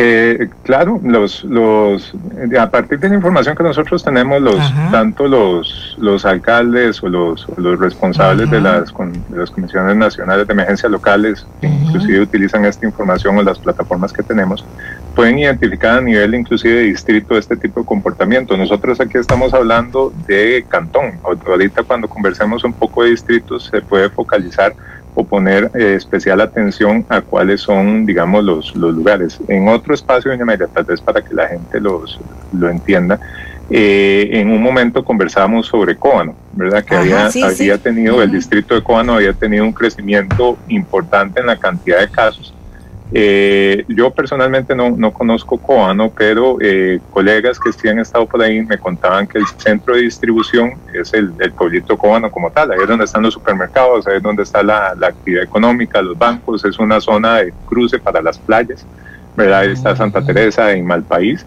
Entonces es de pensar que ese concepto de corredores, que también nosotros lo hemos trabajado y estamos eh, preparando un informe específico sobre eso para finales de esta semana, eh, podría estar afectando el concepto de cómo se está propagando el virus. Entonces, un corredor lo podemos definir como aquella franja en donde existe cierta actividad económica, existen ciertos medios de transporte o existe aglutinamiento. Sí se ha identificado que las cabeceras, eh, y esto es a partir de los datos generales, las cabeceras de distrito de cada uno de los cantones es donde mayoritariamente se está dando una afectación en la cantidad de casos que se están reportando. Pero este análisis espacial que lo, que lo coordinamos con, con, la Escuela de Geografía en la universidad nos da una visualización sobre cuáles son estos nuevos espacios que se han identificado, por ejemplo, el corredor de, en su momento que era Cotobruz, eh, Golfito, Pérez el León, inclusive Buenos Aires, fue identificado de, como un potencial de crecimiento y eh, inclusive en Liberia se han detectado también estos, estos nuevos corredores o estos nuevos detonantes. Tenemos que, hacer la actualización para ver este, este nuevo detalle. Por supuesto que con la información que maneja cada una de las municipalidades, los comités locales o inclusive la misma fuerza pública en función de los de las eh, retenes o de los operativos que hace para detener el concepto de esto de las fiestas clandestinas y demás, podría ser una información que se podría eh, mezclar, digamos, compaginar con estos datos. Claro. El, ahí el tema es si la información está disponible, si es accesible y si es fácil de poder, digamos, sintetizar y volcar en un análisis como el que estamos conversando para poder contextualizar creo que ese trabajo es, es viable, digamos, sí, sí, sí se puede realizar un, un, análisis un poco más detallado para conocer en concreto, por ejemplo, para, para, para ponerlo en contexto, qué pasa exactamente en cantones y volvamos al tema de distritos. En este caso vamos a conversar un poquito de, de, qué ha pasado en los dos últimos dos días que conforman esta nueva semana epidemiológica que nosotros estamos llevando y vamos a hablar nada más de domingo y lunes. ¿Qué pasa en el distrito de Alajuela? ¿Qué pasa en el distrito de Pavas? ¿Qué pasa en el distrito de San Francisco Heredia? ¿Qué pasa en el distrito otra vez de San José en Alajuela? ¿En Atillo, en San José, en San Isidro en general? ¿Qué pasa en Guapiles? ¿Qué pasa en Liberia, que sigue manteniendo una, una posición importante? ¿En Aguacaliente o en San Francisco de Cartago? ¿Y qué pasa en Daniel Flores? Podríamos hablar también, y estos son los 10 distritos que siempre hemos estado mencionando que aportan una cantidad eh, considerable de casos por, por semana. Pero ¿qué pasa también en San Rafael, en el Tejar, en el Tejar en el Huarco o en Desamparados?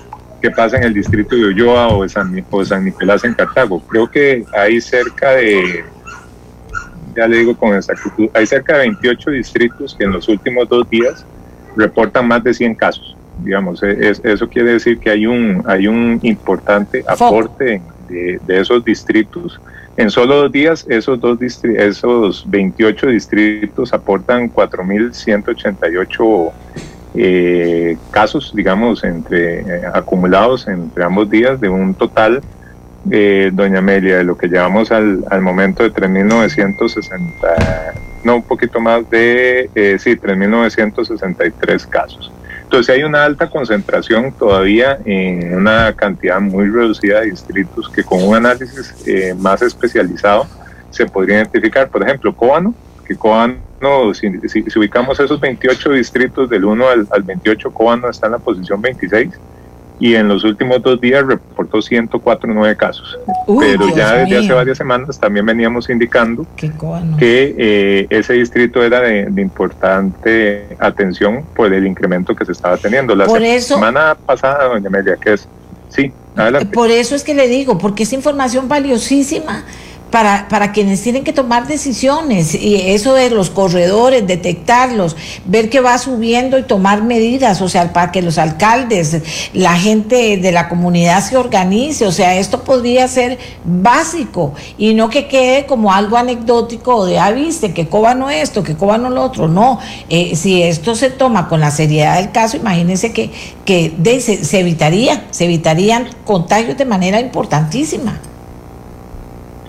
Sí, y es que el, concepto del, análisis de corredor eh, cobra vital importancia en el, concepto de que entendamos cómo es que se mueve la gente y para qué es que se mueve la gente, ¿verdad? Y, cuáles, y cuáles son estas medidas en las cuales o en, o en cuáles distritos la gente debería tener una mayor precaución o, mayor control o de sus protocolos y de los lineamientos de salud y velar porque realmente se estén se estén cumpliendo. El, el distrito cubano es, es, es, interesante analizarlo por ese cambio que ha tenido en las últimas dos semanas. La semana pasada, eh, que estuvimos hablando, el distrito acumuló 118 casos. ¿Eso qué quiere decir? En el periodo que va del 2 de este mes al 8, acumuló 118 casos, pero en dos días lleva 104. Entonces, eh, si nosotros ponemos eso en contexto, también es importante alertar y que las autoridades también vean o presten atención a estas, a estas comunidades que han tenido este, este, este cambio. Por ejemplo, San Sebastián, en San José, el distrito de San Sebastián, la semana pasada, en esas mismas fechas, había reportado 95 casos en, en, ese periodo. Hoy, eh, en solo dos días, ha reportado 144. Entonces, sí, es importante prestar atención a estos detonantes y a estos cambios que se han estado este, dando, en donde sí se ha intensificado la cantidad de, de reporte en tan solo dos días, ¿verdad, doña Melo? No, no, imagínate, aquí le estoy poniendo San Sebastián, tenemos que hacer algo. Es que mira, cómo me siento yo, siendo un medio de comunicación, ¿verdad? Me siento como amarrada, porque eso es un dato importantísimo. San Sebastián, todos los que viven ahí, ahí vive muchísima gente. ¿Sabía usted que tiene que extremar todas las medidas? ¿Sabían los EBAIS? ¿Sabía la autoridad si puede organizar algo especial ahí para, no sé, se me ocurren 20 cosas, pero yo no tengo que decirles lo que tienen que hacer. Pero para usar esto que es tan valioso, para usarlo, pero ya, no el año entrante es que aquí es así todo, a ese paso. No, vea, es un, trabajo que no les cuesta un cinco, bueno, nos cuesta a nosotros porque lo hace la universidad, pero es un trabajo que si se queda en la universidad, pues se le perdió todo el, eh, eh, eso, esa unión con, con, la gente que podría tener eh, y en una situación tan difícil. ¿Me explico? Sí. Sí, de hecho, doña Amelia, como parte del proyecto de, investigación, nosotros también estamos tratando de llegarle a la mayor cantidad de medios posibles y a los tomadores de decisión con este tipo de análisis. Y a los este alcaldes, a los alcaldes deberían estar ahí todos respondiendo. de, de, hecho, el, el, año pasado tratamos de articular algunas, algunas capacitaciones, con, tanto con los funcionarios del ministerio como con autoridades locales, justo para explicarles el uso de la plataforma, porque toda esta información, doña Mel, está disponible en las plataformas tecnológicas que tenemos en el observatorio. Entonces, lo que hay que conocer es cómo interactuar con la plataforma y cómo obtener estos datos para que le puedan servir de, información para la toma de decisiones. Eh, nosotros somos conscientes de que es un volumen importante y significativo de datos, es un mar literalmente de información y lo que nosotros hemos tratado de hacer es sintetizar esto en, este tipo de enfoques? ¿Cuáles son aquellos cantones o distritos que están presentando ahorita una mayor incidencia y un mayor cambio para tratar de, que la, mayor cantidad de gente conozca y entienda el comportamiento que se está dando a nivel de la, de la pandemia y cuáles son esos distritos en donde ahorita uno podría indicar que existe una mayor eh, transmisibilidad del virus y cuáles son las precauciones que yo debo tener. Hay otros distritos que más bien han mejorado su condición en cuanto al reporte. no, hablemos de los que están mal, hablemos de los que están mal, porque aquí yo estoy viendo a ver cómo hago como para hacer llamados de atención, porque esto estamos hablando de ayer y anteayer, o sea, de hoy estamos hablando. Eh, eh, Me explico. Correcto, doña Media, tal vez para contextualizar aquellos, por ejemplo, el distrito de, obviamente ya lo mencionamos, de, desamparados en, en, Alajuela es uno que ha, que ha estado incrementando respecto al comportamiento de la semana anterior. San Sebastián, eh, Ciudad Quesada otra vez vuelve a repuntar, el distrito de Mercedes en Heredia, eh, acompañado del distrito de Ulloa, también en San Nicolás en Cartago, San Miguel en Desamparados, Guadalupe en Goicochea, eh, el distrito primero de Desamparados también, Curriabat, el distrito primero, eh, Limón vuelve otra vez ahí a repuntar un poquito y Santa Cruz, también en el distrito primero de Santa Cruz en Guanacaste, Catedral nuevamente, Coano, San Rafael de la Juela y Heredia Centro que son algunos cantones que han presentado por lo menos eh, respecto al, al, comportamiento de la semana 71 y 70 un incremento importante. Doña Amelia, es que también hay, hay un dato que, que hay que contextualizar. En estos dos días también uno podría identificar un patrón importante en la cantidad de casos que se están acumulando y tal vez voy a hacer alusión al, al reporte de Alajuela nuevamente eh, al reporte, regáleme un segundo que se me congeló aquí el, documento. Ojo a la ojo a la al, reporte que podríamos dar o priorizar sobre Alajuela, sobre Pavas, eh, que es un, un, cantón que es importante, eh, un distrito, perdón, que es importante darle, darle un seguimiento con respecto a, los, a la cantidad de casos que se han venido acumulando de una semana con respecto a la otra. Eh, doña Mede, también si uno, si uno pone a analizar el, los distritos esos que estuvimos conversando de, de, San Juan, La Garita y Alajuela, también es uno de los distritos que está apareciendo ahí con, un cambio importante en estos dos últimos días, San Miguel, Aguacaliente, El Tejar, Mercedes, que también son distritos que han, que han estado incrementando. Tambor, tambor de Alajuela, ¿cómo se está portando? Regáleme para ver el tambor, porque tambor no es un distrito que está aquí o que ha salido aquí está. Es el, distrito, por ejemplo, este es un distrito que ha acumulado pocos casos, eh, ha acumulado 20 casos en estos dos últimos días y está en una posición 53, doña Media. Muy bien. Respecto a la, digamos, entonces no hay, hay, hay, como le decía, hay distritos que se han mejorado este, este comportamiento y estos, estos cambios recientes pero hay otros que son constantes, ¿verdad? Eh, si nosotros comparamos, eh, inclusive la semana 71, doña Mele, que es, que es una semana que acaba de pasar, con estos, con estos dos días y las, y las agrupamos, ¿eso qué quiere decir? Si tomamos también en cuenta lo que es la semana 70, 71 y 72, que son eh, dos semanas completas más dos días, ¿verdad? Que eso es lo que, lo que nosotros estamos tomando en cuenta para poder hacer el, el análisis. ¿Eso qué quiere decir? Estamos a, sumando, los casos nuevos de dos semanas completas, más estos primeros dos días que sería domingo y lunes, ¿verdad? Entonces ahí podemos ver una cantidad más importante de casos, eh, que es, por ejemplo, solo La Juela, el distrito principal de La Juela acumuló 719 casos de, eh, de, todos en, en, dos semanas y dos días. Pavas 514, San Francisco Heredia 512, eh, San Isidro de General 480 en estas dos semanas y dos días, San José 467, Atillo 439, Guapiles 424, El Tejar 339, eh, Aguacaliente de Cartago 336 y San Rafael de Damuno 334 en estas dos semanas y dos días. Y, y esos son solo 10 de los, de los distritos que uno podría analizar tomando en cuenta este, digamos, este comportamiento tan reciente de cantidad de casos acumulados. Si uno hace la, la proyección o el seguimiento de seguir esta tendencia, uno esperaría que el comportamiento sea similar al de la semana pasada. ¿Eso qué quiere decir? De que a la abuela, digamos, llegue a reportar una cantidad similar de casos a la de la semana anterior, de pavas igual. ¿Por qué? Por el concepto de la tasa de reproducibilidad que le estaba comentando anteriormente, de que estamos estabilizados sobre ese valor muy cercano a uno. Entonces, sí es de esperarse que, eh, que ese comportamiento sea sea similar y eh, que eventualmente lleguemos a, reportar esa, esa misma cantidad de casos porque no hay, no hay una evidencia que el patrón vaya desacelerándose.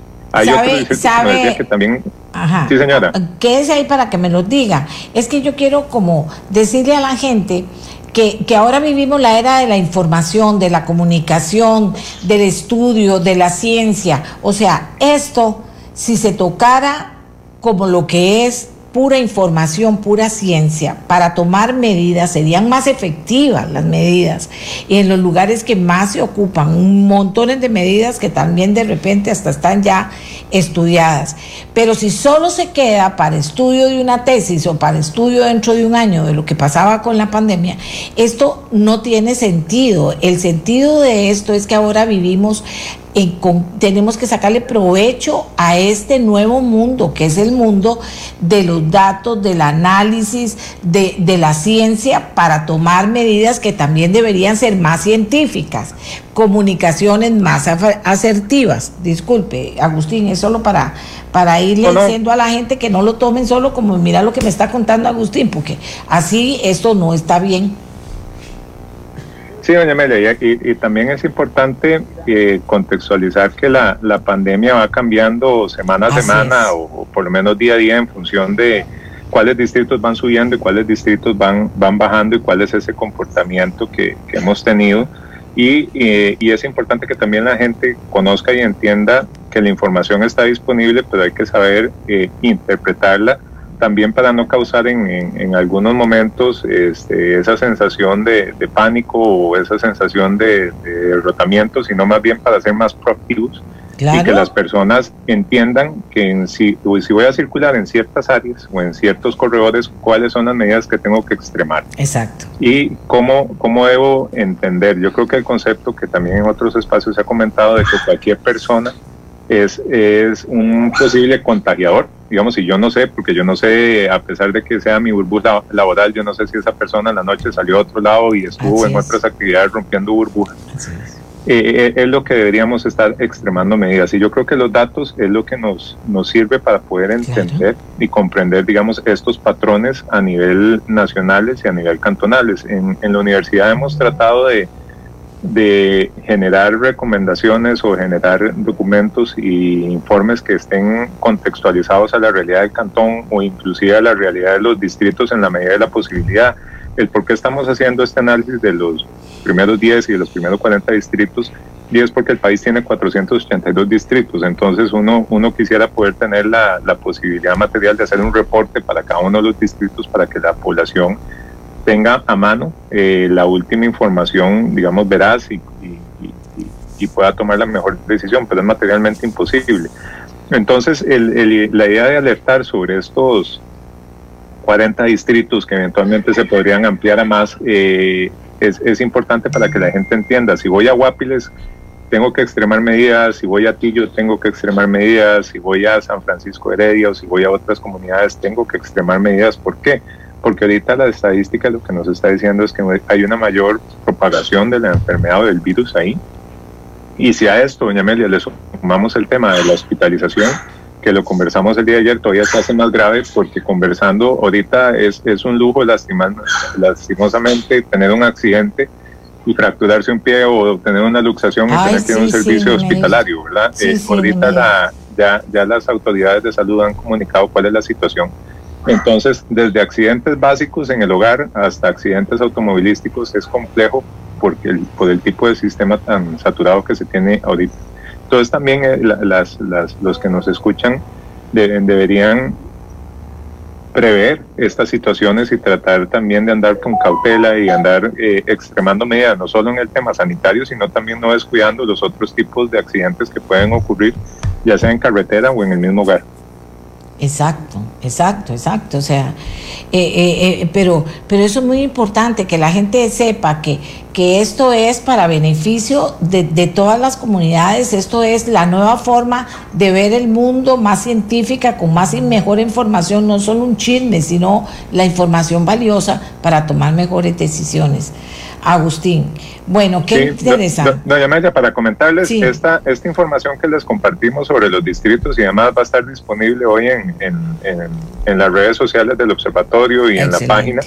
También para que aquellas personas que quieran ver el detalle ya eh, en función de la semana y en función de los datos, porque tal vez también decir un montón de datos en, a veces este, abruma por, el, por el tema de dónde están y cuáles son y cuál es el comportamiento eh, nosotros vamos a estar subiendo la, información. Aunque suene, aunque suene sexy, el top 10, que no tiene nada de sexy, eh, eh, es importante. Ese, ese, ese decir, los 10, como van evolucionando y todo eso, eso sí es importante porque, digamos, también le da, la, le da también la curiosidad espero que a, que, que, a gente que le interesa esto de ir a buscar cómo está su, su cantón o su distrito. Sí, entonces lo que, lo que vamos a subir eh, y a poner a disposición son los datos de la semana, de estas dos últimas semanas, más estos dos días, que es la semana 70, 71 y la semana 72, para que las, las personas ahí puedan ubicar cuál es su distrito, cuál es su cantón, cuál es la cantidad de casos, cuál ha sido la evolución, cuál es el acumulado, cuáles son los datos, este, el acumulado de esas, de esas dos semanas y dos días y el acumulado también de casos que se lleva hasta el día de ayer para que también la gente tenga, tenga un balance de cuál ha sido el, comportamiento eh, a, nivel, a nivel general de cada uno de estos distritos y pueda tomar también una decisión. No, ¿qué le quedó en la... Todos los días usted vio, pero esto es un servicio muy importante. Él en, su, en su actitud profesional es muy proactivo porque nos dice que sí, a las 7 de la mañana y todo prepara, todo se prepara cada día. También valorar lo que hace el observatorio de la universidad, es que eso es bueno. Cuando las universidades bajan de los cielos y llegan a la tierra, a mí me encanta porque ahí hay muchos que están en el cielo y ahí se quedan en el cielo y hay otros que están preocupados por lo que pasa. Entonces hay que valorar eso, Agustín. Por eso se lo agradezco a usted que de primer día me dijo que sí, ni lo conocía, pero me contestó afirmativo, que hace el esfuerzo cada mañana, que su equipo lo apoya, porque eso es una forma de aterrizar el conocimiento y bajarlo para que mucha gente no solo nos formemos mejor, sino que podamos tomar mejores decisiones. Ese aterrizaje yo se lo agradezco muchísimo. Así que cada día me tiene algo nuevo. Yo, yo dependo de que Agustín me diga a las 5 de la tarde, le digo cómo va todo, y él me va diciendo, ¿cierto, no, Agustín? Sí, doña Amelia, y es un esfuerzo que desde la universidad también, con no solo con el tema de pandemia, sino con otras iniciativas, hemos puesto a la a disposición de la comunidad nacional. Digamos, aquí estamos tocando un tema que es específico el de datos, pero también hay otros hay otros proyectos que otros colaboradores también están haciendo de alto de alto impacto y alta incidencia y el servicio a la comunidad que a veces se diluye entre tantas iniciativas que también tiene la, universidad, pero con mucho gusto, ¿verdad? Le, agradezco por el espacio y la posibilidad de informar a, Costa Rica sobre una, una evolución que es casi diaria y un cambio casi diario que se da en, la, en el país y en los cantones y en los distritos. Perfectísimo, perfectísimo, perfectísimo, perfectísimo. Eh, si no tiene, si tiene algo importante con que cerrar, Agustín, y más tarde hablamos a ver qué más está deparando la información para mañana. Sí, por el momento, doña Amelia, creo que eso, esto es un, muy buen resumen. Tendríamos que visualizar qué pasa el día de hoy con el reporte, que las autoridades lo, comunican en, horas de la tarde. hay que ver si va a haber conferencia de prensa, nada más van a mencionar los datos del día para ver si la tendencia esperemos no siga la alza. Eso quiere decir que esperemos que no se reporten 2.500, sino menos. Ok, eso es importante decirlo. ¿Cuál es, importante darle monitoreo hoy. ¿Cuál es la tendencia a esta hora del día para cerrar? Sí, de, seguir este patrón, doña Amelia, uno esperaría que por lo menos a la, a la fecha se vuelvan a, repetir los, los, casos en el orden de los 2.200, 2.300.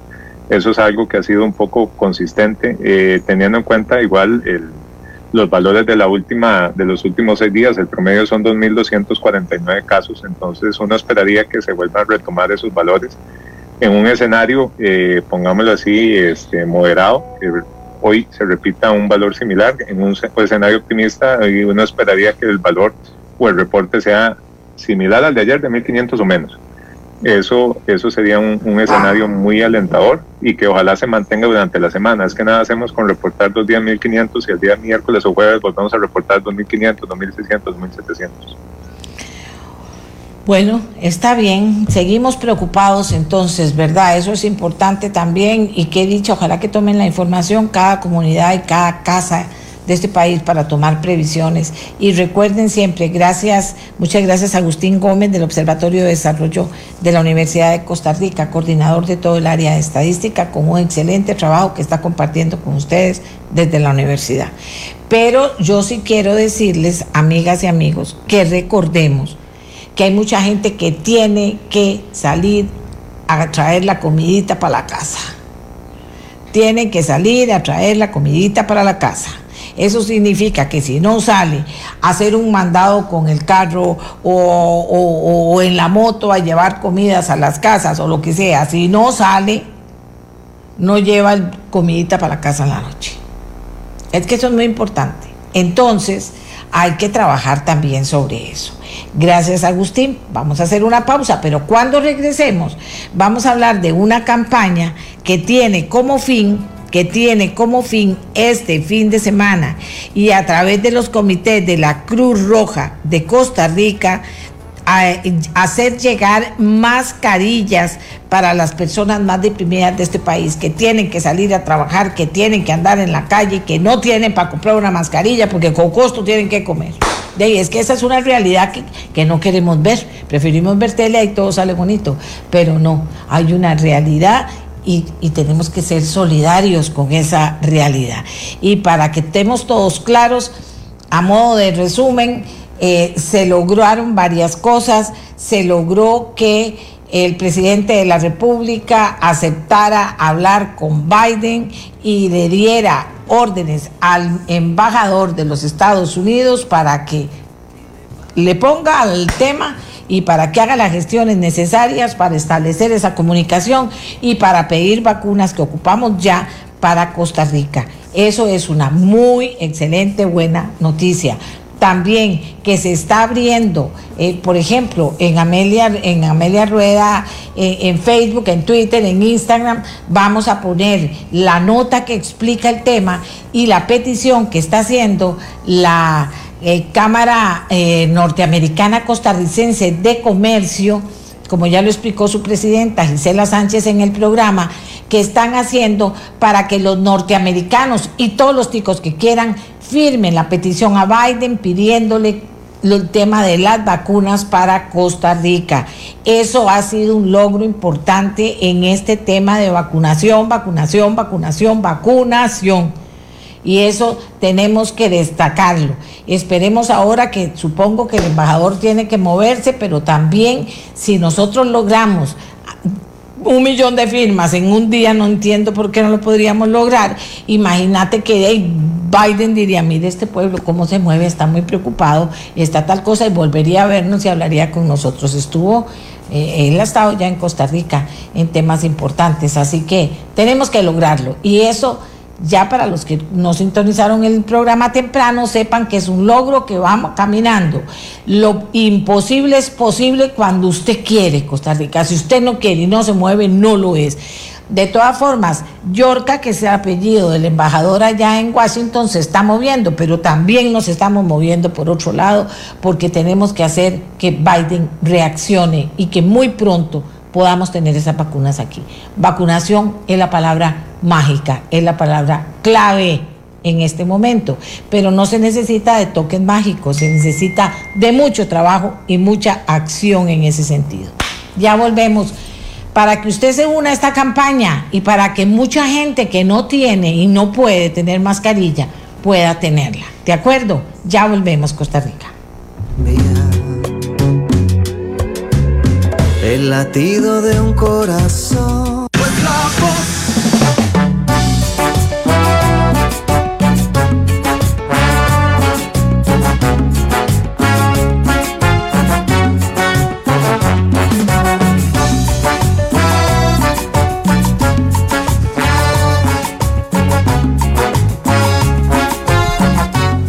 Amigas y amigos, yo soy de las personas que cree que uno si uno quiere, puede hacer las cosas y desde donde esté las puede lograr.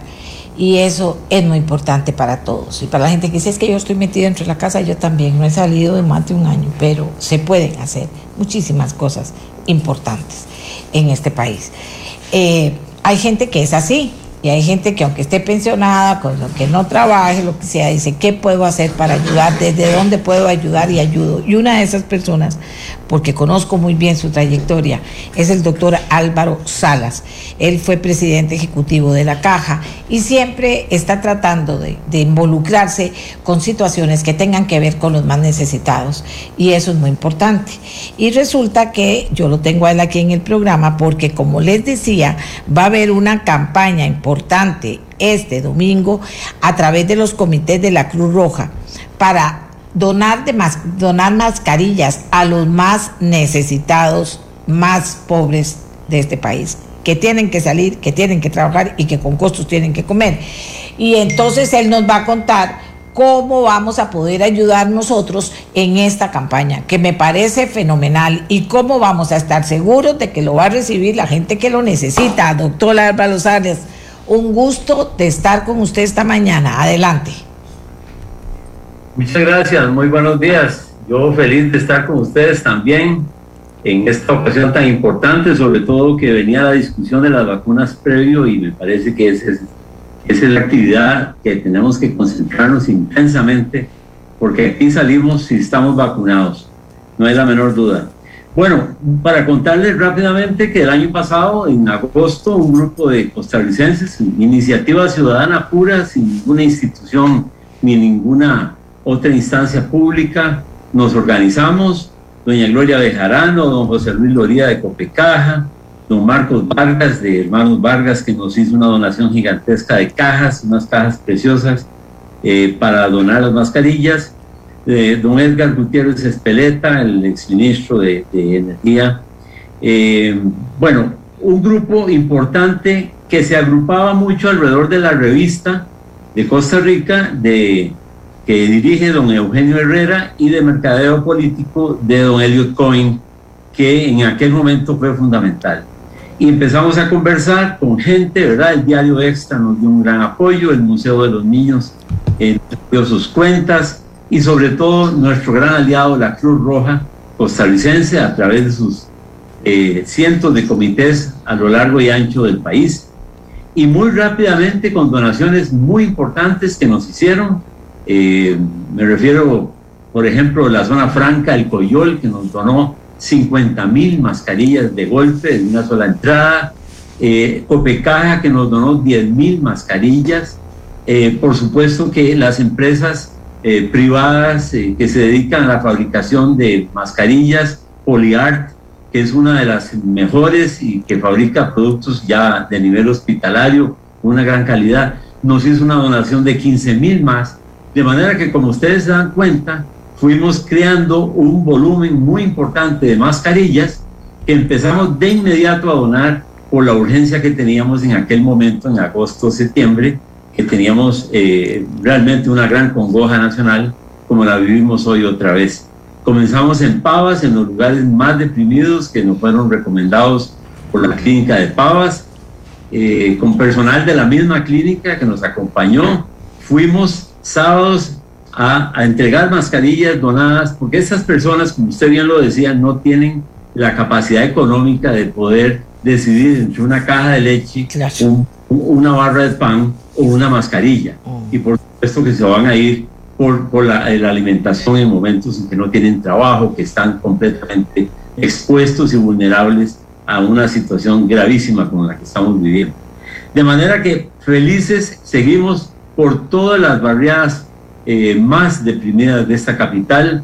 Yo quiero decirle, doña Amelia, que estoy muy impresionado, muy golpeado, porque yo personalmente he ido a entregarlas a todas las instancias, a todas las veces que hemos ido.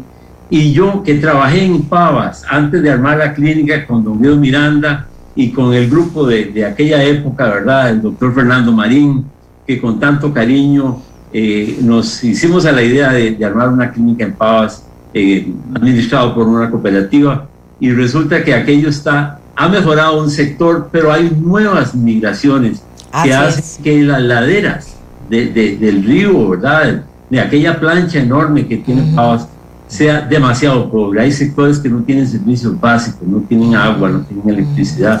Y todo eso lo he encontrado ahora repartiendo las mascarillas. Eh, por supuesto que seguimos por todas las otras comunidades en San José, a la abuelita, ¿verdad? Hemos estado en Tirraces varias veces. En Alajuelita es una llaga abierta. Yo creo que esta pandemia nos dejó al descubierto sus grandes, eh, las grandes necesidades que tiene este país, y que yo creo que, que ahora cualquier administración en este momento debería revisar qué está pasando con tantísimo dinero que se dispone para las necesidades de la gente y que no cambia, está cada vez peor. En, en Alajuelita se nos desgarró el corazón realmente, en Tejarcillo de Alajuelita, una situación muy dura, muy compleja. Y entonces seguimos en esto, seguimos haciendo este esfuerzo, este grupo. Doña Gloria Bejarano nos ha ayudado montones abriendo las cuentas de eh, la Fundación Ayúdanos para Ayudar en el, en el Museo de los Niños. Y Copecaja nos abrió las cuentas también, que no tenemos cómo pagarles a los amigos de Copecaja, que nos abrieron las cuentas. Y el Banco Popular, donde hemos recibido, bueno, millones de colones, dichosamente, con las que hemos podido mandar a fabricar las mascarillas, que aquí tengo una muestra, vean la belleza de mascarillas, ustedes, por los que pueden ver, ¿verdad? De tela, que estamos empacando en estas bolsas para entregarlas en este mascarillatón, no sé si se llama así, ¿verdad? donde van eh, mascarillas descartables y mascarillas de tela. La idea es que este 23, este domingo 23, todos los comités de Cruz Roja puedan entregar de un solo golpe a todas las personas que más lo requieren sus mascarillas. Doctor, ¿cómo, cómo, no, ¿cómo hacen ustedes para que eso llegue a cada persona? Eso es una pregunta importantísima. Nosotros nos conectamos, como digo, a través de los comités de Cruz Roja, que son los que conocen la realidad social y económica de cada una de sus comunidades. Eh, a través de, de, Cruz Roja y las eh, asociaciones de desarrollo comunal, que es la otra gran llave para entrar a estas comunidades, eh, hemos podido llegar realmente a los lugares donde existe una inmensa necesidad. Por ejemplo, en Barranca, estuvimos en Barranca, doña Amelia se le para uno el corazón lo que uno encuentra en Barranca en este momento. Yo trabajé en Punta Arenas tres años. Allá iniciamos, el primer EOICE está ahí en el, en el Roble, ahí donde comenzamos en el limbo del Roble, ¿verdad? Y aquello se ha deteriorado tanto, ¿verdad? Me duele tantísimo el problema de adicciones, de drogas, hay eh, no solo el centro que digamos ahí dichosamente se maneja de alguna forma, claro, con miles de negocios cerrados, ¿verdad? En esta situación tan dura, el comercio casi todo cerrado, en lo que es venta de comida cerrado, pero en las orillas del río Barranca, ¿verdad? Que como siempre en, esos, en esas áreas es donde se acumulan estas bandas enormes de comunidades, de, de, asentamientos que son tan, tan eh, dolorosamente, ¿verdad?, instalados ahí. Eh, hemos estado yendo hasta ahí y ahí no hay que escoger mucho, ¿verdad? Ahí se entrega a todos, a todos por parejo. Eh, lo que uno, pues, le preocupa muchísimo es que la gente prácticamente no las está usando y, y espera que exista una inmunidad de rebaño localmente, que se produzca como el milagro localmente. Sin embargo, por supuesto que tienen que salir por supuesto que tienen que ir a Punta Arenas y que tienen que salir a, la ciudad y ahí van, van a ser infectados. Entonces, eh, es, una, es un llamado enorme, ¿verdad? A todos los que nos puedan ayudar a seguir ayudando. Tenemos una página web que se llama Ponete una mascarilla en tu corazón también. En esta página web hemos eh, recibido grandes cantidades de donaciones. Tenemos un teléfono simple que pueden utilizar ahí en la página web para seguir comprando Hemos hecho compras ahora de 5 mil, de 10 mil mascarillas que nos las dejan a un precio mucho más reducido, ¿verdad? Todos estos amigos que les cuento. Eh, y, estamos repartiendo con, con, la ilusión de que este domingo 23 podamos hacerlo a todas estas comunidades tan, tan pequeñas. Por supuesto que es un, una gotita de agua, ¿verdad? Cuando yo llego a Pavas y me encuentro que hay 70 mil habitantes, Pónganse que la mitad están en mejores condiciones. Bueno, quedan 35 mil, que es prácticamente como imposible. Sin embargo, estamos yendo a todas. Aquí en la León 13 en Tibás. Y desde aquí un saludo a todos mis amigos de la León 13 de Tibás, que hemos ido dos veces a repartir mascarillas.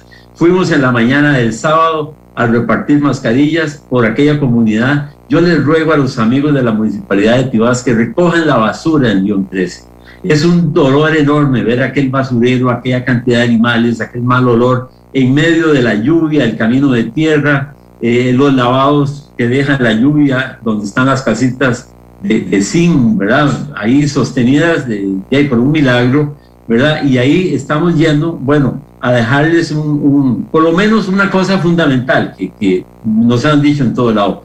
Gracias por acordarse que existimos. Ese ha sido el mensaje. Gracias por acordarse que existimos. ¿Verdad? De alguna forma es una muestra de aprecio del resto de los costarricenses preocupados ante un problema tan grave como este. Vean, compañero de universidad del 70, le voy a decir una cosa. Usted ha puesto el dedo en la llaga porque tal vez todos deberíamos buscar la manera, que fuimos una generación muy combativa, para decirlo con todas las palabras, eh, que queríamos cambiar la sociedad y, y queríamos ser, hacer más justicia y queríamos ayudarle a los que menos tenían y queríamos repartir mejor, bueno, todo lo que queríamos.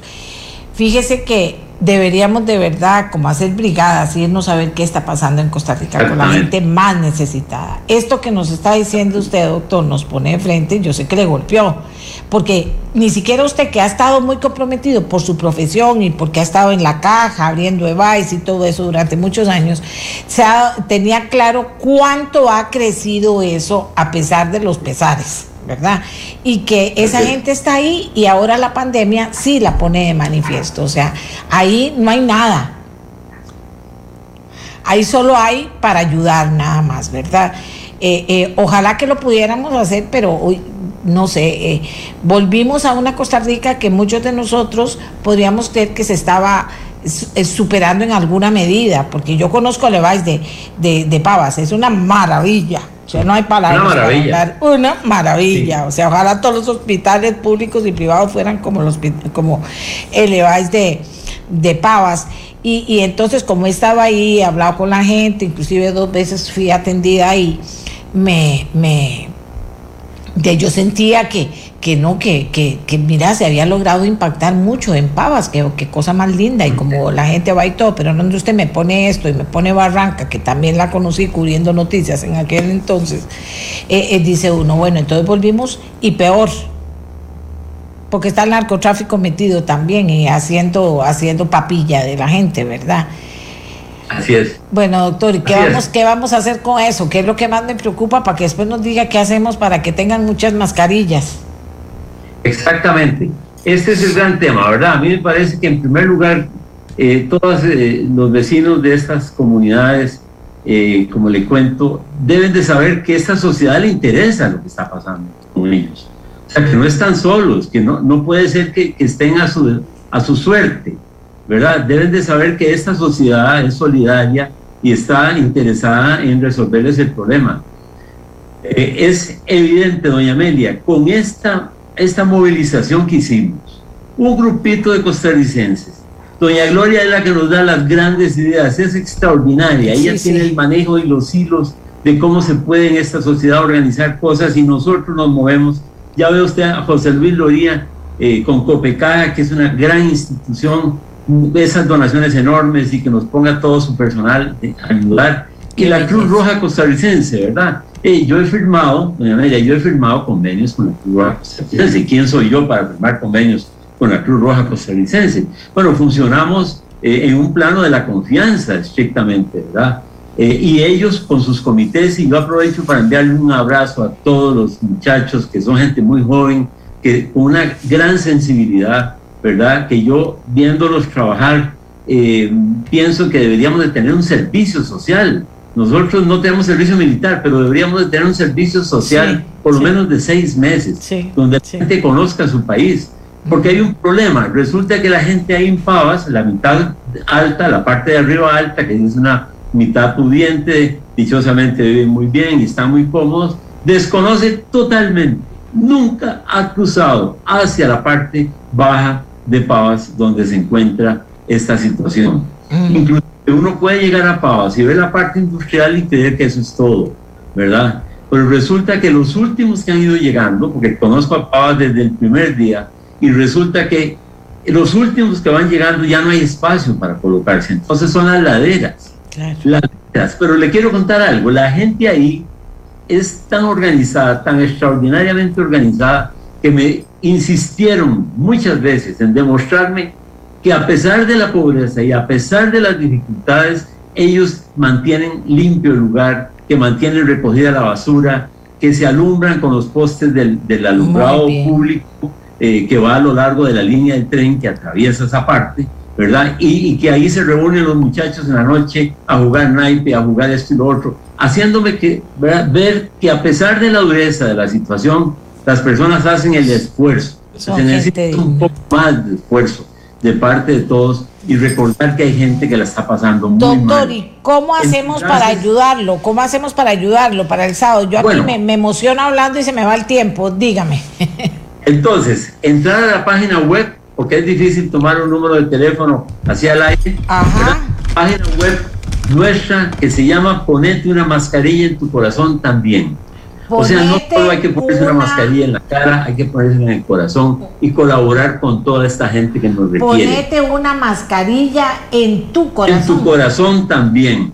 este es el símbolo nuestro, doña Amelia, véalo. Un corazón con, una mascarilla, así aparece en toda la, en la página web donde estamos, en Instagram, en Facebook y en YouTube, que gracias al esfuerzo de don Elliot Point y don Eugenio Herrera eh, nos han permitido elaborar estos spots y poder eh, poner toda la información que tenemos ahí. Ahí se van a encontrar todas las entregas con los compañeros de Cruz Roja. Bueno, le cuento que termino siendo miembro de Cruz Roja. En este momento soy voluntario de la Cruz Roja. Eh, y, estoy con, con uniforme y con todo lo demás para ir juntos, porque la Cruz Roja es como una llave que abre sin necesidad de, llevar policía ni protección de ninguna clase. La Cruz Roja tiene un poder extraordinario y una credibilidad y una confianza tan grande en la gente en los lugares más peligrosos. En Cartago, por ejemplo, eh, eh, estuvimos en, los, en las zonas más difíciles, ¿verdad? De, de, donde están ahí los precarios más, más complicados y no necesitamos de nadie, ¿verdad? El alcalde muy amablemente nos dijo, les voy a poner una patrulla, no es necesario, vamos con la Cruz Roja, es suficiente. Y es así, ¿verdad? Hemos estado con ellos en todas estas partes. Entonces, ponete una mascarilla en tu corazón también y por favor acompáñenos a donar lo que se pueda. Pueden ser mascarillas terminadas que nos las compren. El que está vendiendo mascarillas y las tiene ahí, que nos regale una cantidad. Y nosotros el domingo 23 estaremos entregándolas en la zona indígena que hemos enviado miles de mascarillas a la zona indígena porque no nos acordamos usualmente de ellos. Allá en la zona sur Allá en Golfito, en Neily y, en Buenos Aires estamos llegando con las mascarillas gracias al apoyo de la Cruz Roja, pero queremos, como digo, este domingo cubrir todas estas necesidades ahora en el pico de la, de la pandemia. Excelente, el doctor Álvaro Sadas, aquí yo me quedo poniendo, ponete una mascarilla en tu corazón también para unirme a esta campaña. Ponete una mascarilla en tu corazón también. Aquí me quedo con esta campaña. Gracias Costa Rica por habernos acompañado. Tu voz rompe fronteras. Este programa fue una producción de Radio Monumental.